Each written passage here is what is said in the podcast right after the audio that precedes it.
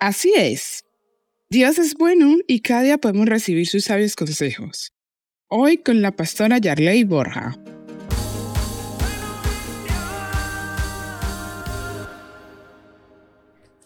Una vez más te pregunto, ¿a quién acudes cuando estás en problema? ¿A quién acudimos cuando estamos en dificultades, cuando nos sentimos abatidos, abrumados por las situaciones? ¿A quién acudimos? Mira, hay tantos versículos en la palabra de Dios que nos invitan a ir delante de Dios, a clamar delante de Dios, a levantar voz en cuello cuando nos sintamos en esa situación sin salida, cuando sintamos que las cosas no salen bien, cuando vienen esos sentimientos de tristeza, desolación, de soledad. Vamos delante de Dios. El salmista decía que él iba a Dios porque sabía que Dios le iba a favorecer. Mira, a veces tenemos problemas, tenemos situaciones que vivimos y, acudimos a quien menos debemos acudir. Nos quejamos a quien no nos va a ayudar, no nos va Quizás nos consolamos diciendo unas palabras de cómo nos sentimos, nos desahogamos. Pero ese desahogo no implica que esa persona te va a resolver algo. Y Dios quiere que aprendamos a ir delante de Él primero.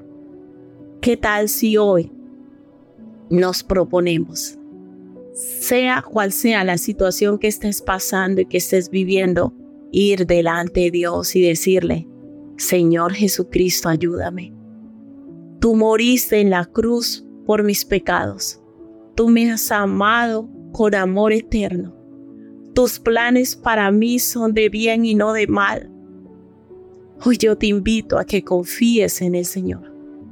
Hoy te invitamos a confiar en Jesucristo. Confiemos en el Señor Jesucristo. Vamos delante de Él, porque Dios cuida de nosotros porque Dios tiene una paciencia sobrenatural con cada uno de nosotros. Y aunque hayamos fallado, aunque nos caigamos, Él es el único que tiene el poder para volvernos a levantar. Él es el único que tiene el poder y esa capacidad de decirnos, tú puedes.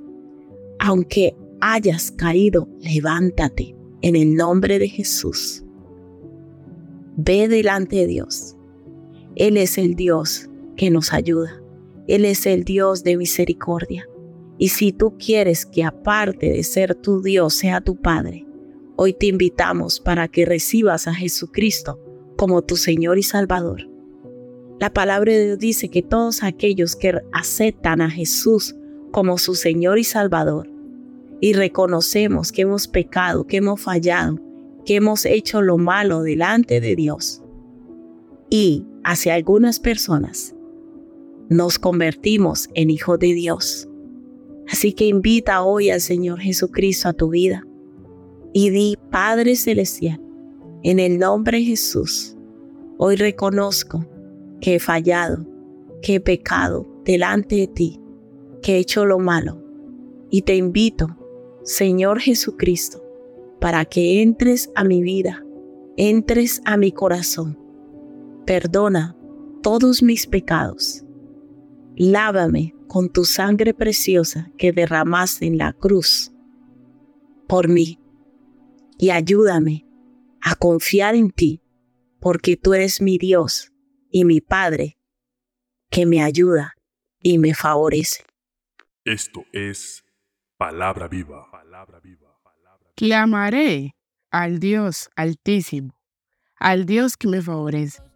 Salmo 57.2 Si necesitas oración o apoyo, llámanos o escríbenos por WhatsApp al 654-303-454 o al 652-744-475 estaremos con los brazos abiertos para ayudarte.